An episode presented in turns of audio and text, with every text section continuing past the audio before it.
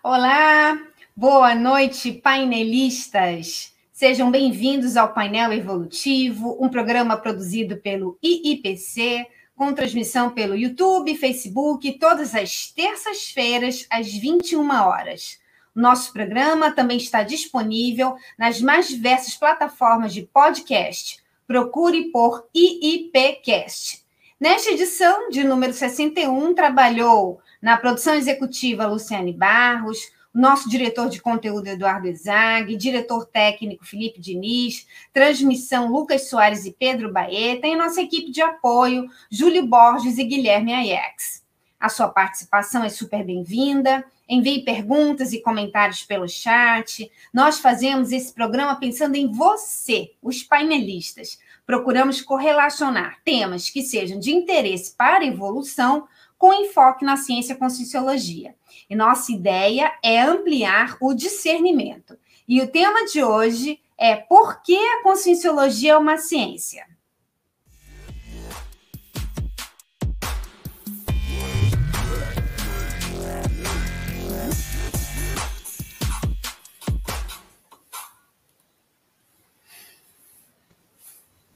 A conscienciologia é a ciência que estuda a consciência inteira, considerando todos os seus corpos, existências, experiências, épocas e lugares de vida, com enfoque íntegro, projetivo e autoconsciente.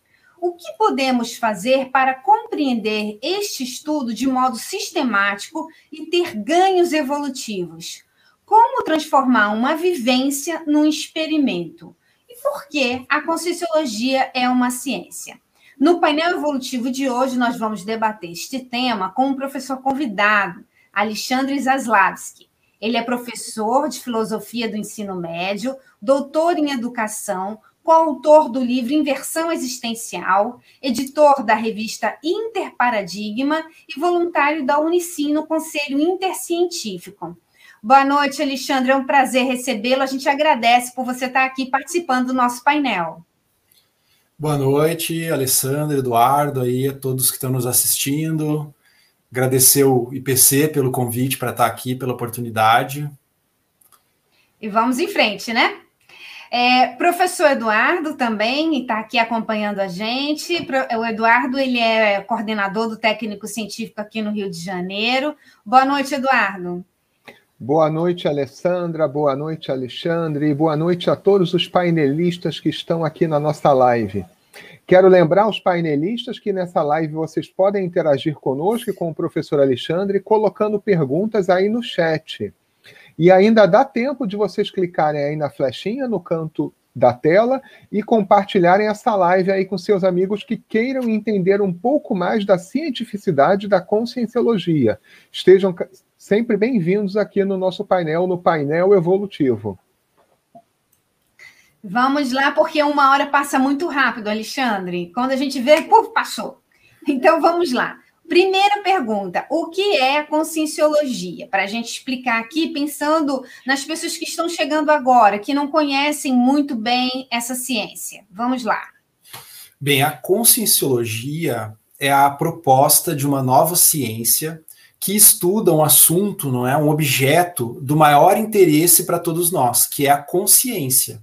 Então, cada um de nós na conscienciologia é considerado uma consciência. Né? Eu sou uma consciência, cada um de vocês é uma consciência. Não é apenas assim uma característica de ser consciente. É a consciência né, é o que cada um de nós uh, somos. Só que na conscienciologia a gente estuda esse tema de uma maneira que extrapola apenas aqui a dimensão física onde nós estamos. Né? Esse espaço-tempo aqui, né, dominado pelas leis da física e as outras leis da natureza, é, nós estudamos experiências da consciência que vão que transcendem, por exemplo, a projeção da consciência, que é o principal assunto que o IPC essa instituição aqui que está promovendo a, o painel evolutivo estuda. Então, é a saída fora do corpo, né? ou outros fenômenos como clarividência, é, clareaudiência, telepatia. Eu estou falando só os mais conhecidos que o público aí já ouviu falar. Então, o nosso objeto na conscienciologia é a consciência que tem todas as experiências que vão além da dimensão intrafísica. E sendo uma ciência, ela dispõe de método, ela tem formas de estudar isso, de pesquisar isso, que dão mais consistência e mais assim legitimidade. Não se trata apenas de, por exemplo, uma arte ou uma questão religiosa mística ou um processo apenas assim, é, vamos dizer, que não, não tenha a cientificidade. Eu acho que nós vamos desenvolver isso ao longo. É, isso aí. Então, a, a conscienciologia, que é uma ciência, né? O que, que caracteriza uma ciência? Por que, que a gente chama a conscienciologia de ciência? O que caracteriza a ciência, eu vou te responder bem diretamente assim, é ter um objeto, ou seja, ter um recorte da realidade que pode ser abordado, pode ser estudado, e ter, no mínimo, um método, que é uma forma de pesquisa sistemática que permite ao pesquisador mostrar como ele fez a pesquisa. Então, tendo o objeto e o método, o pesquisador ele registra de modo organizado todo o processo da pesquisa e é isso é que vai dar um caráter científico àquilo que ele encontrar, descobrir, né, os achados. E outros pesquisadores vão poder tentar fazer a mesma experiência ou experimento, ou seja, que é a replicabilidade mas no nosso caso não é um experimento material que vai ser replicado num laboratório, por exemplo, de física, química, biologia e outras áreas. O nosso experimento ele é da própria consciência. É um experimento consciencial que vai ser possível os, os pesquisadores replicarem devido a essa estrutura de ter objeto e método. Ótimo. E aí, a, a, em, em Conscienciologia, a gente fala muito de autopesquisa, né? Então, a pessoa pensa, ah, eu, eu começo a me observar, eu começo a escrever o que eu estou observando, mas isso não é autopesquisa, né? Você pode esclarecer um pouco melhor para a gente o que a gente chama de autopesquisa em Conscienciologia? Olha, autopesquisa é um termo bem genérico e bem amplo, tá? Como a conscienciologia é o estudo da consciência, em primeiro lugar, por si própria, então quase tudo em conscienciologia, ou a maior parte da conscienciologia, é autopesquisa, porque são pesquisas que a própria pessoa faz sobre si mesma. Tá? Esses itens aí que você mencionou agora, por exemplo, tomar notas, isso já é um elemento importante da autopesquisa. Por exemplo, se a gente considera o livro Projeções da Consciência, que é um livro aí clássico, né, o primeiro livro de projeciologia.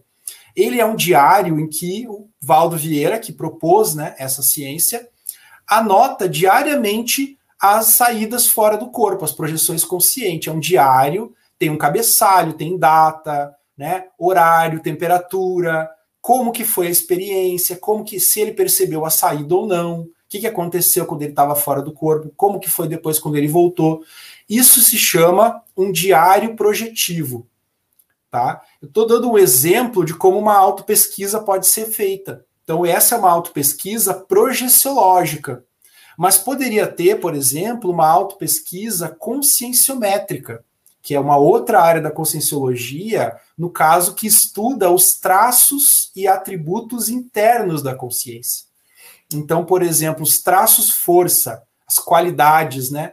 Os aspectos mais desenvolvidos, fortes de uma pessoa e os traços fardo, aquilo que nós temos mais dificuldade, que nós temos, assim, por exemplo, traumas envolvendo aquilo. Então, isso pode ser estudado também, por exemplo, num diário, fazendo um diário a respeito de o que, que eu vivencio daquele traço ao longo do meu dia a dia. E, é claro, tem o livro Conscienciograma, que é, assim, a ferramenta principal dessa parte que é a conscienciometria. Então, autopesquisa, só resumindo, é um termo genérico que envolve todos os, vamos falar assim, métodos de, de pesquisa de si mesmo que a conscienciologia dispõe. Sim, e você fala, Alexandre, só para a gente começar a clarear, né? Você, você fala, é, porque eu penso, né? Não sei, me corrija, por favor, se eu estiver enganada, equivocada que só o registro não é suficiente, né? Quando a gente fala em pesquisa, a gente tem que ter uma preocupação, como você falou, do método, né? E como você também falou, essa autopesquisa é uma palavra assim que é usada popularmente, né? Para a pessoa se conhecer como sinônimo de autoconhecimento. Só que no, no nosso entendimento, essa autopesquisa é mais profunda, ela envolve o método, né? E o que seria um método? O que, o que, o que é um método? Olha, o método é a, a lógica que organiza a pesquisa. Tá? Então, por exemplo, não é, uma, não é uma questão improvisada. Tem um planejamento, tem. O fato de eu utilizar um diário mostra que eu já estou preparado para coletar os dados que se encaixam naquele diário.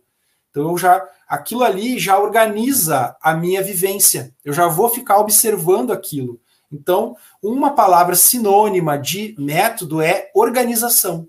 Outra é lógica. Então, no nosso caso da conscienciologia, o método é o que organiza a nossa vivência. Então, por exemplo, um, um, um aspecto muito importante da conscienciologia do dia a dia, aquilo que a gente vivencia, tem relação com as energias conscienciais. Né? Nós temos o energossoma, que é o nosso veículo né, que conecta o soma com o psicossoma, e a, a gente aprender a perceber esse energossoma é uma espécie de chave para poder vivenciar a conscienciologia. Porque é a partir das sensações energéticas que a gente vai começar assim a entender melhor do que a conscienciologia está falando. Por exemplo, é os chakras, acoplamentos energéticos, até mesmo processos de assistência envolvendo energias. Então, eu estou falando de experimento, né? Que é uma forma, que é um método, já que você perguntou sobre método. Eu poderia é, testar qual é o meu chakra mais forte, por exemplo, fazer essa pergunta: qual é o meu chakra mais forte? E aí, para eu descobrir isso, eu vou ter que começar a movimentar minhas energias. Por exemplo, instalando estado vibracional no dia a dia, que vai me fazer sentir mais o energossoma. E aí, a cada vez que eu vou entrar num ambiente, eu percebo quais os meus chakras que se ativam. Quando eu encontro uma pessoa, também e eu vejo qual chakra que se expande, qual chakra que se contrai. Tá? Isso são dados que eu vou acumular, e aí eu acho que é o ponto que você estava querendo chegar aí. Não é só anotar, eu vou ter que tirar uma conclusão desses dados. Então eu vou comparar e vou ver, olha, por exemplo, um raciocínio bem simples. Eu anotei 50 vezes uh, de, essas reações dos chakras das 50 vezes, sei lá, 35 eu senti meu cardiochakra se contraindo. Isso é um dado, isso já, já encaminha uma conclusão. Entende? Olha, eu estou com uma fragilidade no meu cardiochakra, porque encontra situações e, e eu me fecho emocionalmente, porque o cardiochakra está relacionado à emoção, à afetividade. Agora, por, por exemplo, outro dado, ah, eu, eu observei que sei lá, 22 vezes o meu frontochakra se expandiu.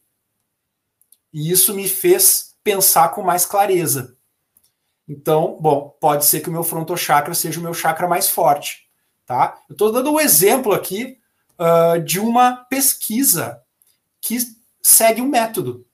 Nesse caso, está até se apropriando de um, de um método quantitativo, no sentido que vai ter dados numéricos e que vai tirar conclusão de percentuais, por exemplo. É uma, uma possibilidade, tá?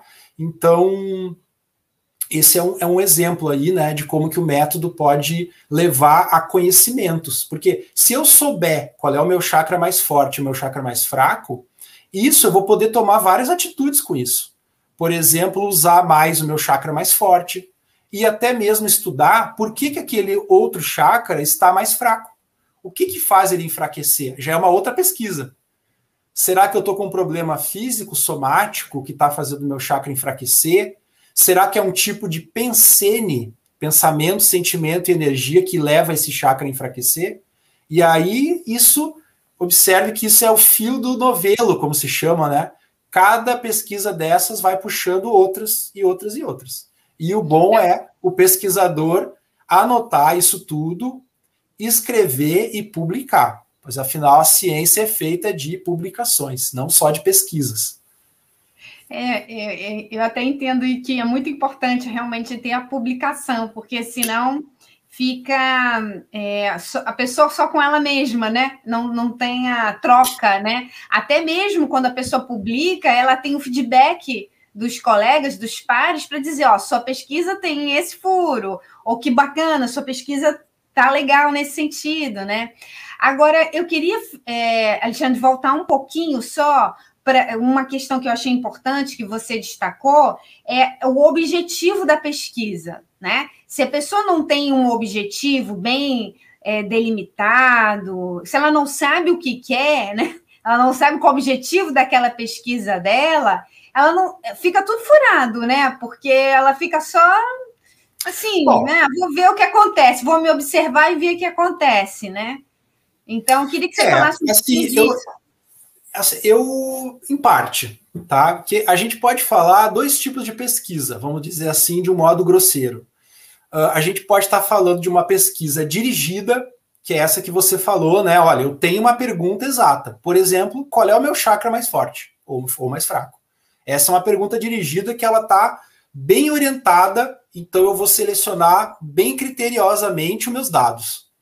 Mas eu também posso fazer uma pesquisa exploratória, tá? Que eu tenho uma noção daquilo que eu quero estudar. Por exemplo, tá? Eu ainda não cheguei numa pergunta de qual é o chakra mais fraco, mas eu, por exemplo, tenho um mal-estar em certas situações sociais. Isso eu percebo, tá? Então eu quero entender melhor esse mal-estar para eu poder mudar. Eu não quero me sentir mal, afinal, de preferência, não que vá se sentir sempre bem, mas para eu poder melhorar, reciclar isso aí. Então, eu vou fazer essa pergunta: o que será que está causando esse mal-estar uh, social? E aí, não tem um foco exato, tem um foco mais, mais aberto. E eu vou anotar um leque mais amplo, assim, de possíveis variáveis. Pode ter a questão energética, pode ter uma questão, por exemplo, intraconsciencial, de autoestima, né? E aí é como se fosse assim um espectro, é um campo mais amplo que eu vou observar. Ao invés de ser uma observação pelo uma coisa bem assim delimitada, eu vou observar o, o que está acontecendo agora. Mas também não é solto, não é assim qualquer coisa. Não, tem que ter algum tipo de problema que a pessoa queira resolver, né? E aí é que vai ser exploratório. Agora, depois do exploratório, vai vir o dirigido. Quer dizer, tem uma fase exploratória. Bom, eu acho que eu vou, por exemplo, né? Eu tenho mal-estar social. Eu acho que agora, depois que eu coletei dados, eu vou priorizar as energias. Vamos lá, né? Eu vou priorizar as energias. Agora eu vou para o chakra. Ou, por exemplo, eu vou eu quero observar o que, que, que, que acontece no meu energossoma quando eu me encontro. Como é que se dá esse acoplamento com a outra pessoa? Eu faço acoplamento ou não? E, e o que, que acontece depois?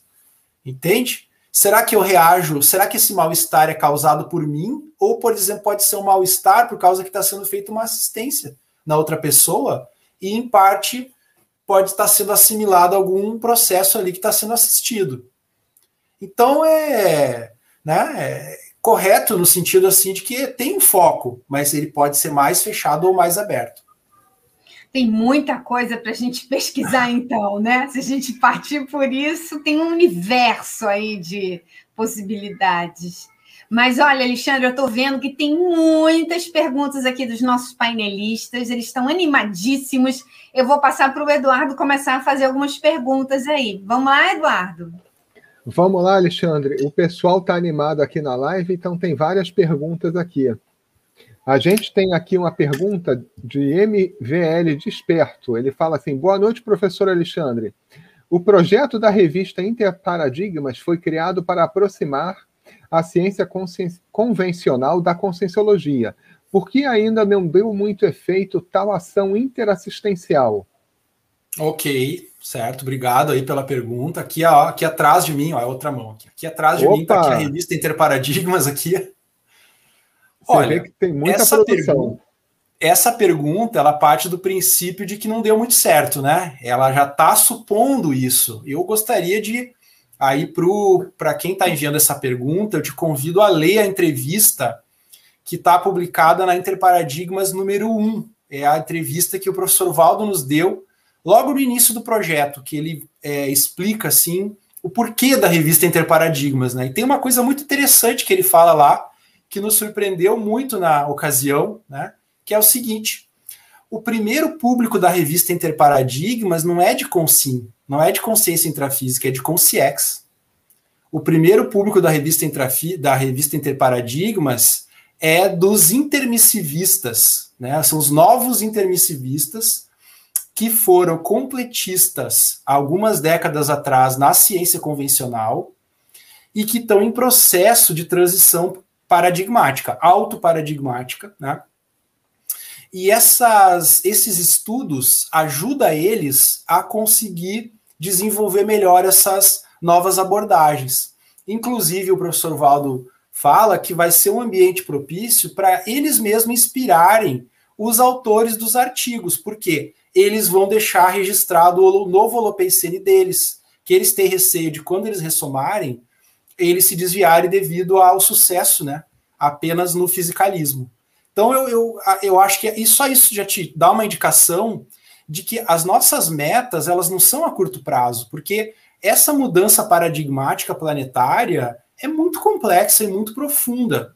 Então nós estamos tentando criar as bases de uma nova abordagem, né? E para o futuro, sabe? Ainda assim, a gente tem alguns efeitos, por exemplo, mais intrafísicos, de uh, pesquisadores da ciência convencional que submetem artigos com a gente e a gente publica esses artigos, né? Já é um começo. Então, uh, ano que vem, nós vamos chegar em uma década de interparadigmas, né? Aí nós vamos eu avaliar. Ia perguntar isso. Eu ia perguntar isso. Quanto tempo já tem a revista? Porque 10 anos é pouquinho tempo, né? Não tem nem 10 anos, é um bebê praticamente ainda. É, a gente tá, vai sair a número 8 agora, esse semestre agora vai sair a número 8, a número 9 a gente já tá com os artigos para trabalhar e a número 10 então vai sair na verdade em 2023. Então uhum. 2023 fecha uma década. Tá? Uhum. Então é essa que é a resposta que eu posso te dar. Na realidade eu discordo da sua pergunta. Eu, eu acho, eu não considero que não teve efeito eu acho que está tendo os efeitos dentro dos prazos que nós esperamos, né? Nós não temos pressa e não temos ilusão de massificação da conscienciologia. É. E interessante, Alexandre, que eu tive uma experiência essa semana, até a gente estava comentando nos bastidores, que eu encontrei umas revistas aqui que estão em uma coletânea de 1916. E agora, mais de 100 anos depois, eu estou tendo a oportunidade de ler o que as pessoas pensavam na época, escreviam, refletiam sobre o momento, que é algo bastante interessante. Isso só eram escritas por pessoas que nem tinham o paradigma consciencial de pensar assim, de deixar como uma herança cultural, quem sabe para elas mesmas, que nem aquela história do antepassado de si mesmo. Então, aí os efeitos de uma produção pode ser muito mais do que além do que a gente espera do que só tiragem impressa. É bem é verdade. Isso. Vamos ver na nossa próxima aí, né? Como é que vai ser? Vamos ver. Mais pergunta, Eduardo? Continua aí. A gente tem uma pergunta aqui da Maria Lux, que eu acho que a gente já começou a abordar na live bastante, mas a gente pode tentar buscar aprofundar. Ela fala o seguinte: professor, pode fazer uma associação entre autopesquisa e conscienciologia? É, eu vou, eu posso dar uma, uma resumir aí o que nós comentamos agora há pouco. A autopesquisa é uma forma genérica da gente denominar o tipo de pesquisa que a conscienciologia faz. E essa autopesquisa ela pode ser envolvendo a holossomática, que é mais a pesquisa projeciológica, autoexperimental, ou ela pode ser intraconsciencial, que é o tipo de pesquisa que a conscienciometria trabalha. E esses dois tipos de pesquisa, eles vão se combinando e se adaptando às demais áreas da conscienciologia, as demais especialidades. Tá? Então, de modo bem direto, é isso. Olha, tem uma pergunta aqui que eu vou pedir permissão do Eduardo para ler, que é interessante, que eu imagino que ela é uma pessoa que está começando a estudar Conscienciologia agora. Ela faz a seguinte pergunta, a Maria. Maria e 9. Tratando-se é, ciência, seria possível um claro evidente, mediante a pesquisa, desenvolver uma técnica para deixar de ser clarividente? Bom, Uh, a resposta na conscienciologia é que isso não tem motivo de ser, não tem razão de ser, tá?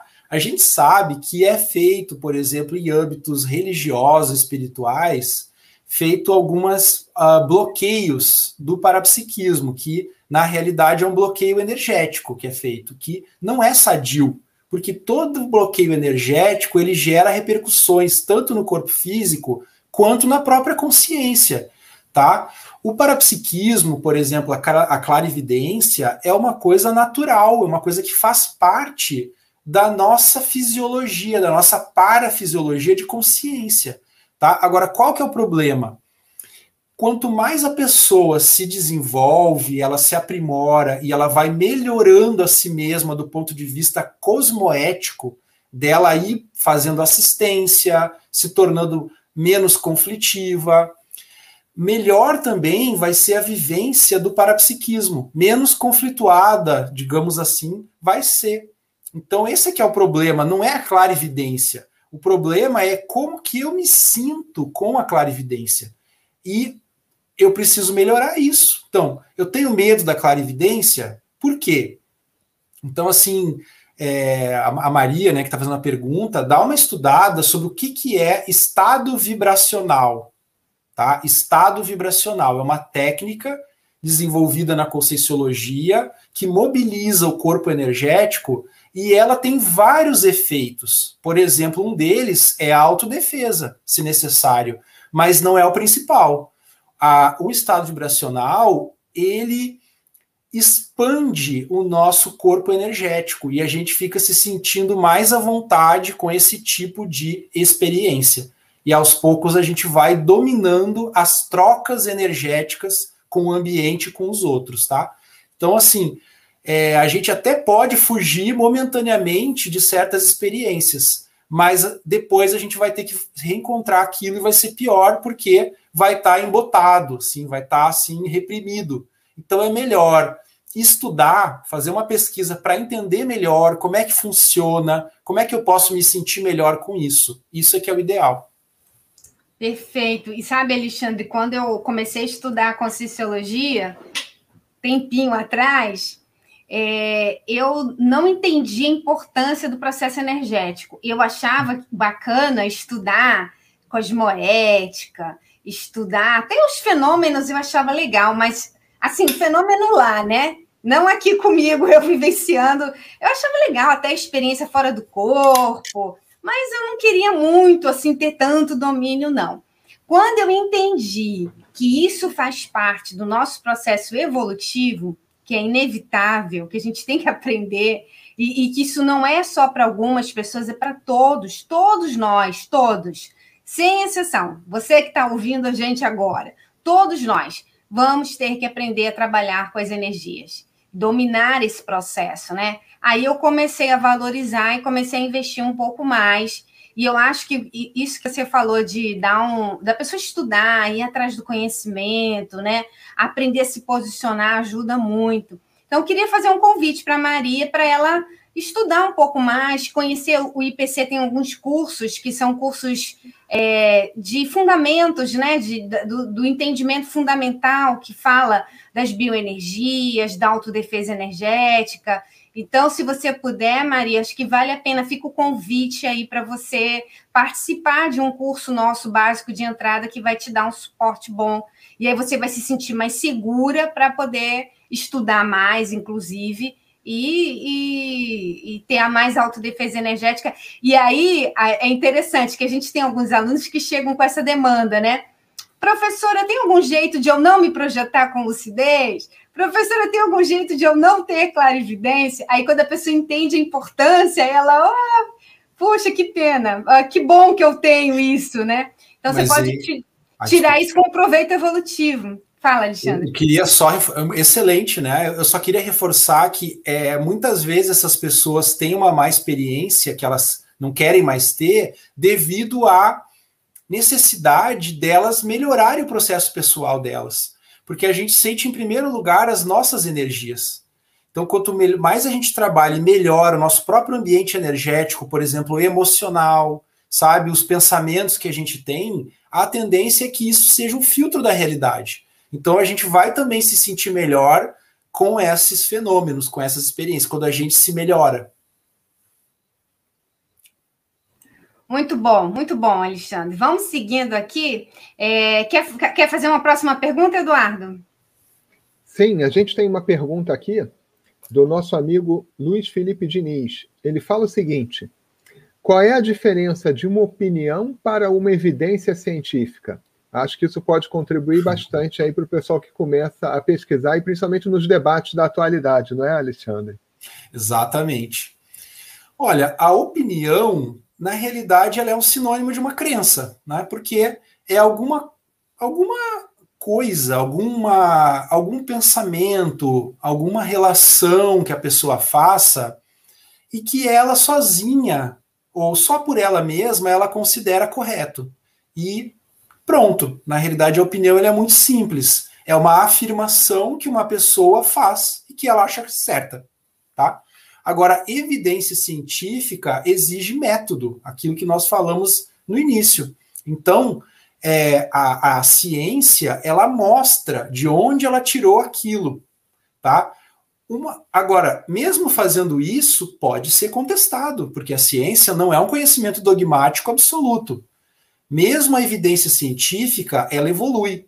Então, uh, enquanto a opinião basta que uma pessoa acredite que aquilo é certo, a evidência científica, a pessoa tem que ter boas razões para considerar aquilo certo e ela tem que poder mostrar para os outros por que, que ela acha certo, que não é só ela que acha, tá?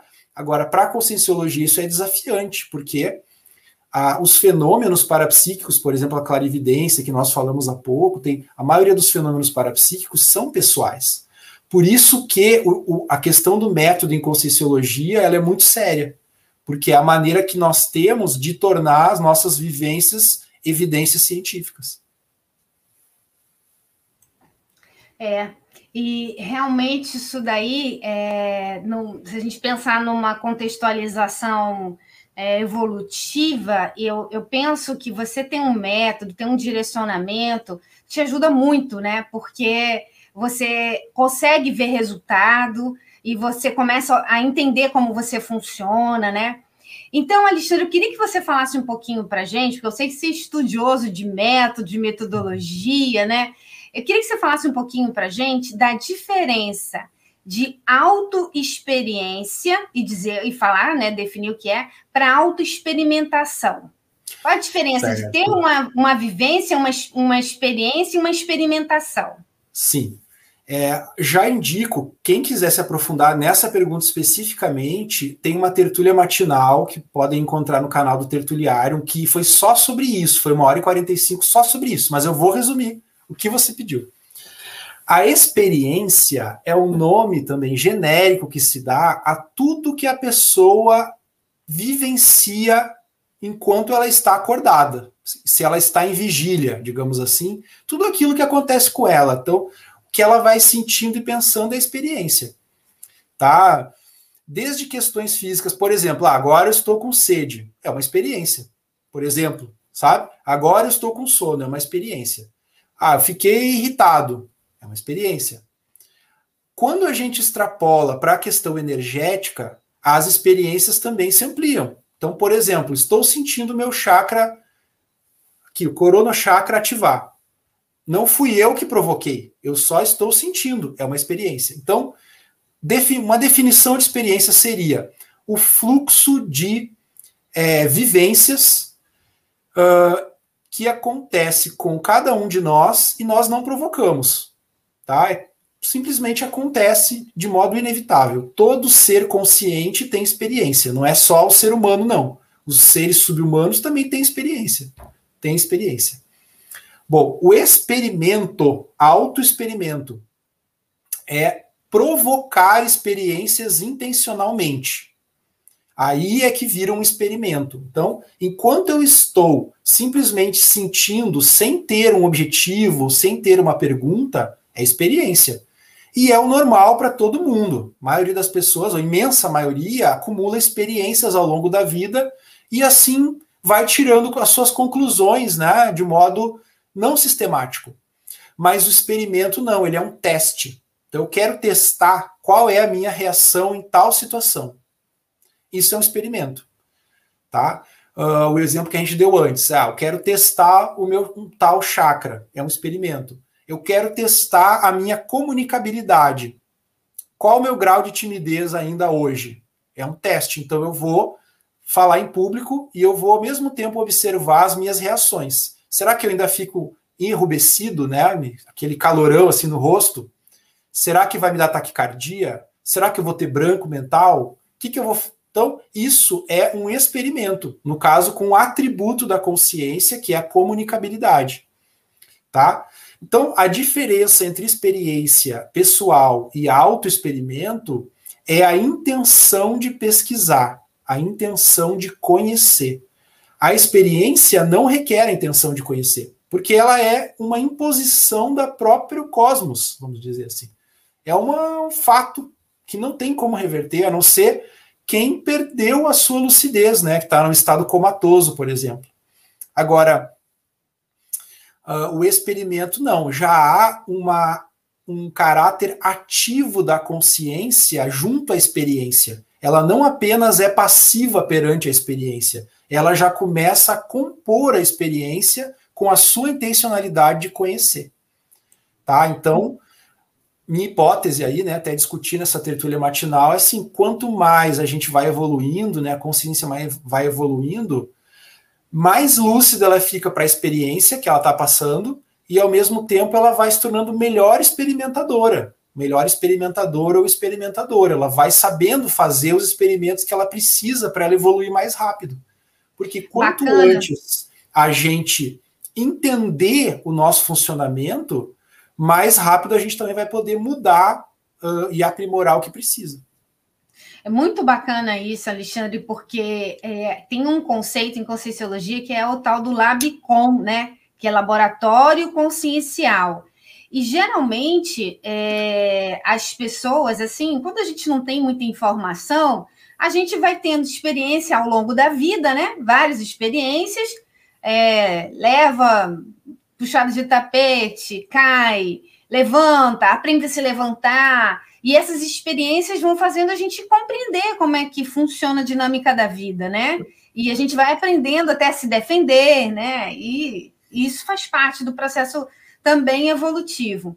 Mas eu acho que essa chave de entender que eu posso tirar proveito da minha vivência e transformá-la num experimento, quer dizer, já me jogar na vida, né? Me, me lançar para um experimento mesmo, fazer, fazer transformar as minhas vivências em laboratórios, né? Eu acho que isso dá um salto evolutivo para a pessoa. Eu queria. Né? Que é... Desculpe. Pode falar. Não, é que é aquela pergunta que o que, que eu posso aprender nessa situação? Né? Quando a pessoa já vem com esse questionamento, o que, que eu posso aprender com isso? Eu queria, eu estou te escutando, né? Já vou associando mais ideias, então eu queria comentar dois pontos que me ocorrem ao te escutar, fazendo esse, essa consideração. É, o primeiro deles, assim, em nenhum momento também eu estou dizendo que nós não vamos mais ter experiência. Nós vamos ter experiência, muita, porque é a fonte do experimento é a experiência. Não existe experimento sem experiência, autoexperimento sem experiência. Nós vamos continuar tendo muitas experiências que, inclusive, a gente não domina, tá? Mas o autoexperimento é esse foco de qualificação, né? É um princípio de qualificação. Agora, outra coisa que eu queria dizer é o seguinte: o autoexperimento, a autoexperimentação é a filosofia de quem não acredita em nada. Por quê? É, no, no momento que a gente acredita, já tem uma fórmula pronta. Faça isso que você vai ser salvo, por exemplo. Se você seguir tais e tais mandamentos, você vai ser salvo. É uma crença, certo? É uma crença em algo que tem uma grande autoridade por trás. Agora, o que, que funciona melhor na evolução? O que, que faz a gente evoluir mais? Essa pergunta é aberta.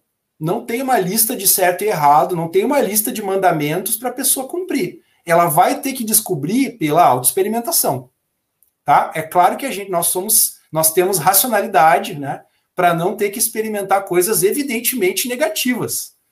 Mas, dentro do, do, de um campo, digamos assim, daquilo que pode ser positivo, cada consciência vai desenvolver os seus códigos evolutivos.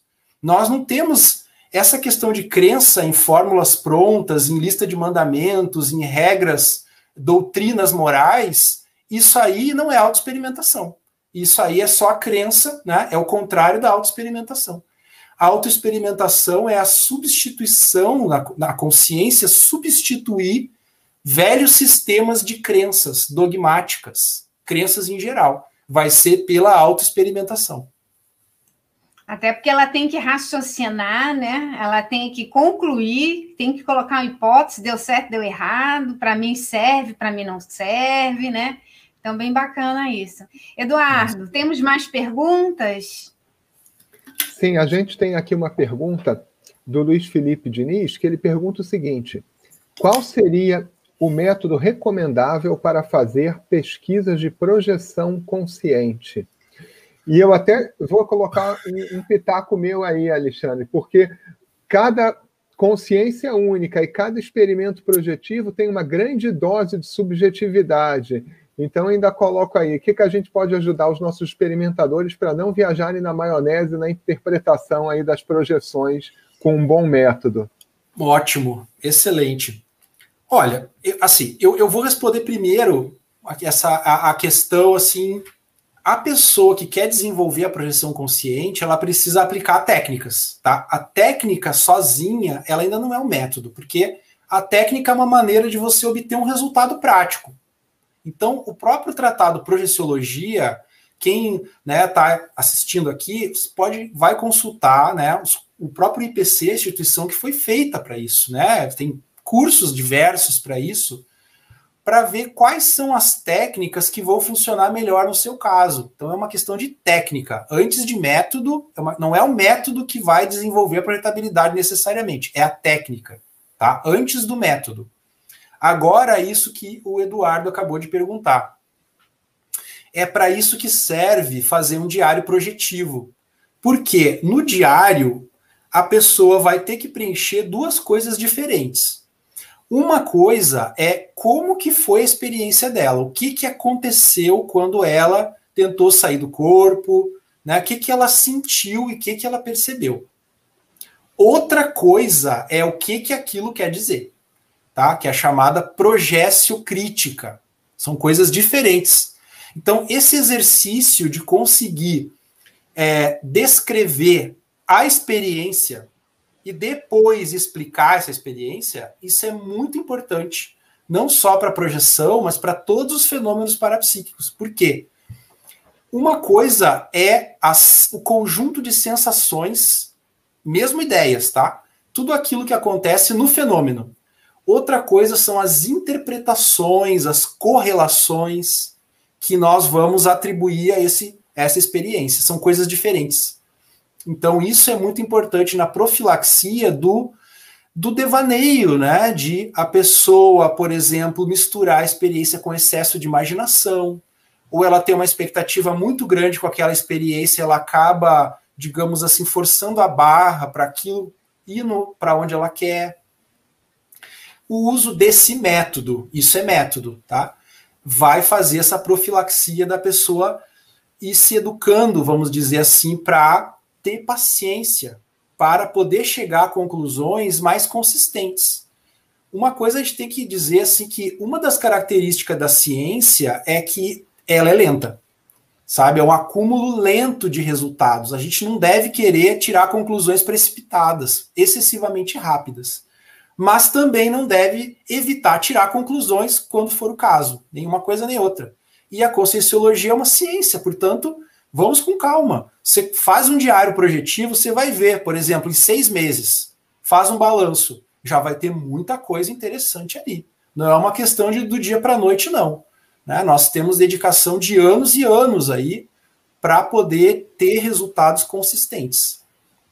É, é, isso faz uma diferença muito grande, né? Por exemplo, eu tenho é, entendimento de alguns eventos projetivos que aconteceram 10 anos atrás que eu só comecei a entender agora. 10 anos depois. Então, realmente, é, faz uma diferença muito grande. E eu acho que isso também faz parte do desenvolvimento de um bom pesquisa, auto-pesquisador, né, de um auto-experimentador. É, é esse nível de, de paciência que a gente tem que ter, da maturidade né, da, da que a pesquisa vai é, exigindo da pessoa mesmo, né?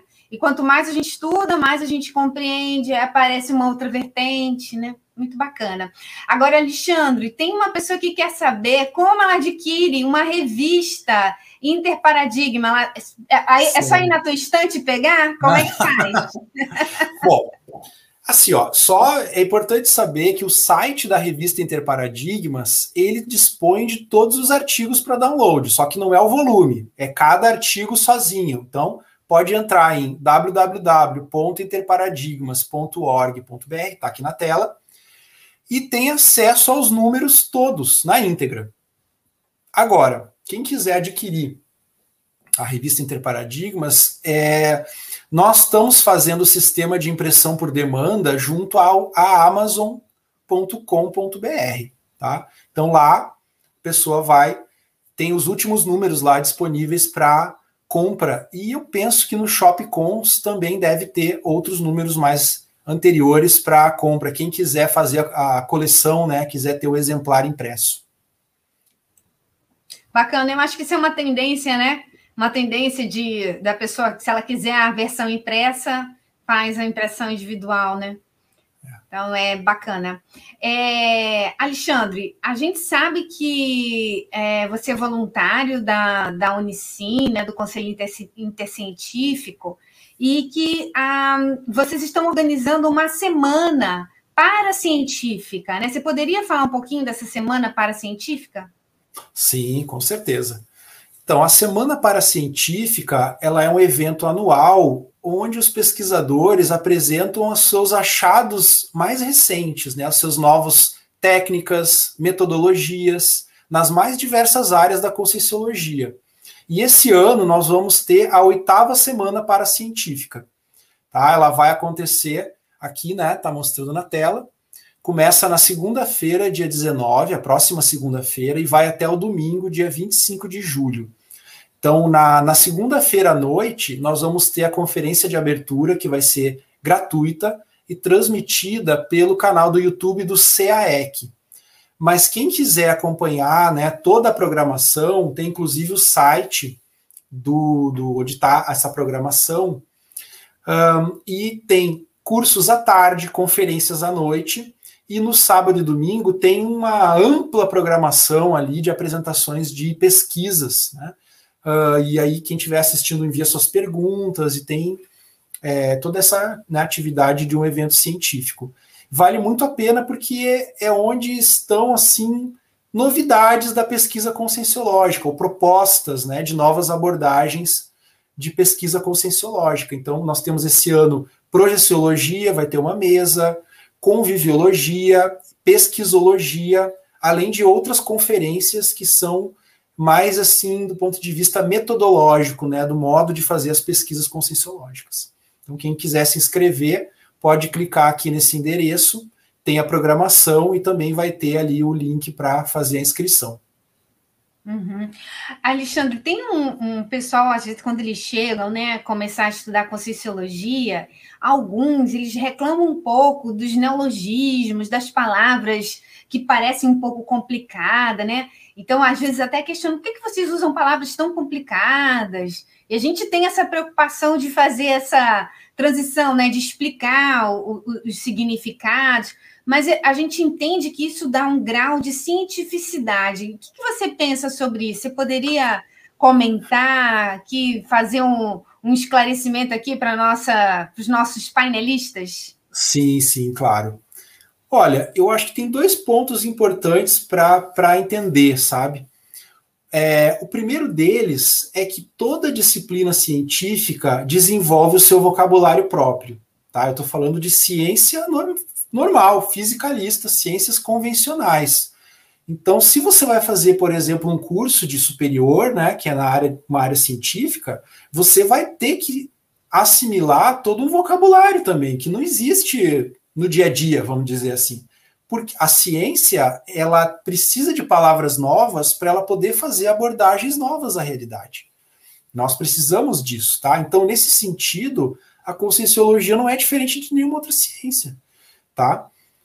Agora, o segundo ponto que eu gostaria de chamar a atenção é o seguinte: o assunto que a conscienciologia estuda no passado teve muita conotação religiosa e mística, tá? Que não é científica, é embasada em crenças, enquanto que a conscienciologia é embasada na descrença. Então, a, a questão de ter uh, uma nova nomenclatura para fenômenos que foram considerados no campo religioso no passado, duas coisas. Uma, rompe com a mentalidade religiosa. Né? A gente não quer falar de espírito, por exemplo, de alma. Não é isso aí, a gente está falando de consciência. E outra coisa é que essa, palavra nova é o que nos permite fazer uma pesquisa científica também, sabe? É, falar de consciência, consciência intrafísica, consciência extrafísica, tá? Então eu, eu acho que é, é, é dessa forma que eu entendo. Eu, eu penso que as pessoas às vezes têm o um choque inicial, porque é uma coisa muito nova, e também um pouco da pessoa vivenciar a transição da religião para a ciência, né? Porque quando a pessoa procura uma religião por consolo, ela quer tudo fácil. Na verdade, ela quer ser acolhida e pronto. Tem seu lugar isso. Agora, quando a pessoa vai procurar uma ciência onde se fazem pesquisas, é outra coisa que vai se oferecer ali, não é o consolo. Pode até ter alguns aspectos, mas assim, o principal é o esclarecimento, que envolve a pessoa aprender, ela estudar e aprender para ela entender melhor as coisas com mais clareza. E não tem jeito, tem que aprender o vocabulário novo para poder ocorrer esse esclarecimento. Até porque esses, vocábulos, esses vocábulos novos, eles trazem outros significados, né? Não é a mesma coisa. É isso que você estava explicando, né? A alma é diferente de consciência, é outra é ideia, né? Então, não, não, às vezes até existem pontos de interseção, mas é outra coisa, né? Que a gente quer, quer falar, quer apresentar, né? Muito bacana isso. E, e, Alexandre, outra, outra ideia que a gente quer trazer aqui é com relação à cientificidade desse processo todo, né? Que, que foi o que você estava falando aí do, das palavras novas, né? O que, uma pessoa precisa mesmo fazer para ela ter um ganho evolutivo e ela ter uma postura mais de cientista dela mesmo, né? Como, como é que a gente pode ampliar o nosso grau de cientificidade na nossa vida, no dia a dia? Porque a conscienciologia é uma ciência prática, né? É verdade. A gente tem alguns pesquisadores que até chamam isso de autocientificidade, né? Quer dizer, como que a pessoa lida consigo mesmo de um modo mais científico. Então, ela vai adotar alguns instrumentos, tá? Onde ela possa registrar as informações daquilo que ela vivencia. Isso é um aspecto, pode ser um diário projetivo, um diário parapsíquico, pode ser uso de formulários, né, que tem diversos na conscienciologia. Isso já é um ponto. Agora, existe, é, isso envolve uma mudança de atitude também, porque, por um lado, ela vai olhar para si mesma como um pesquisador, como alguém que está curioso para se entender. E, novamente, isso envolve uma, uma espécie assim, de ruptura com a mentalidade religiosa, né? Porque se a gente for ver, por exemplo, a, as religiões, assim, as grandes religiões, elas fazem a pessoa ter muita culpa, por exemplo, muito medo e muita culpa. A pessoa está sempre achando que ela está errada em alguma coisa. Como que ela vai se estudar se ela já está se sentindo super mal consigo mesma? Então ela tem que dar meio que um passo para trás, sabe? Pera aí, só um pouquinho. Deixa eu suspender né, as minhas crenças, deixa eu entrar na descrença aqui. Pera aí. O que está acontecendo comigo? É a pessoa fazer uma pergunta para que ela possa pesquisar. Ela, vamos dizer, abrir mão de, de já estar tá muito convencida do que está acontecendo com ela. Ela tem que colocar fazer uma pergunta, ela tem que questionar alguma coisa, tá? Isso é um ponto muito importante. Usar essas ferramentas para tomar notas, tá? E desenvolver uma coisa muito importante também na conscienciologia é a atenção dividida, que é uma, uma capacidade que a gente desenvolve né, com, com exercício de prestar atenção em duas coisas ao mesmo tempo. Tá? Por quê? Uh, um aspecto da atenção, o foco de atenção, tem que estar tá voltada para as atividades cotidianas. Se a pessoa está lá fazendo alguma coisa, ela não pode se acidentar, né? Está na cozinha, está dirigindo o carro, etc. Ela está prestando atenção no que ela está fazendo. Mas um foco da atenção está registrando aquilo que está se passando nela. O que, que ela está pensando, sentindo em termos emocionais ou de sentimentos e as energias. Tá? Então, esse duplo foco permite associar as situações externas, objetivas, com o funcionamento dela própria. Isso é uma maneira de se entender. Entende? Por exemplo, eu sinto X quando estou no ambiente Y. Significa que havia uma atenção dividida, ela estava no ambiente fazendo alguma coisa e ela observou que ela estava com tal sensação, sentimento. Tá? Acho que aí já falei algumas alguns pontos assim para a pessoa se tornar pesquisadora de si mesma. É, e eu acho que o ponto principal que você tocou é a vontade, né? A pessoa querer mesmo ter um olhar mais direcionado para ela começar a se entender, né? Muito bacana. Eduardo, a gente ainda tem mais alguma pergunta? Já, nós já estamos assim no finalzinho da nossa live. A gente tem mais uma pergunta, sim. É, a Celi Soares ela pede para o professor Alexandre explicar, por gentileza, a diferença de consciência e alma. Olha, alma, vamos começar pelo fim, né? Alma é uma palavra que veio do latim anima, né? Que tem uma relação com é, como se fosse assim um sopro de vida daquela pessoa. Tá? Nas religiões tem, tem várias concepções aí de alma. Por exemplo, tem, as religiões falam de alma e espírito, que tem as duas coisas. Então, esse ânima é aquilo que anima a pessoa. Em termos conscienciológicos, se a gente for fazer uma correlação, a alma está mais para o energossoma, por exemplo, do que para a consciência. Porque é o energossoma que permite que a gente se manifeste nessa dimensão com soma. É o energossoma que é essa energia. Então, a alma a palavra alma não corresponde à consciência nem no sentido mínimo, assim, tá? Consciência é o ser que é o princípio inteligente, né? Uma maneira de se falar, mas a gente não sabe exatamente o que é a consciência, vamos ser bem sinceros, assim, mas a consciência é o ser que tem várias vidas, se manifesta em várias dimensões, com vários veículos, é quem cada um de nós é, lá no fundo, vamos dizer assim, né? Aquele ser que sabe que existe, sabe que está ali e que evolui.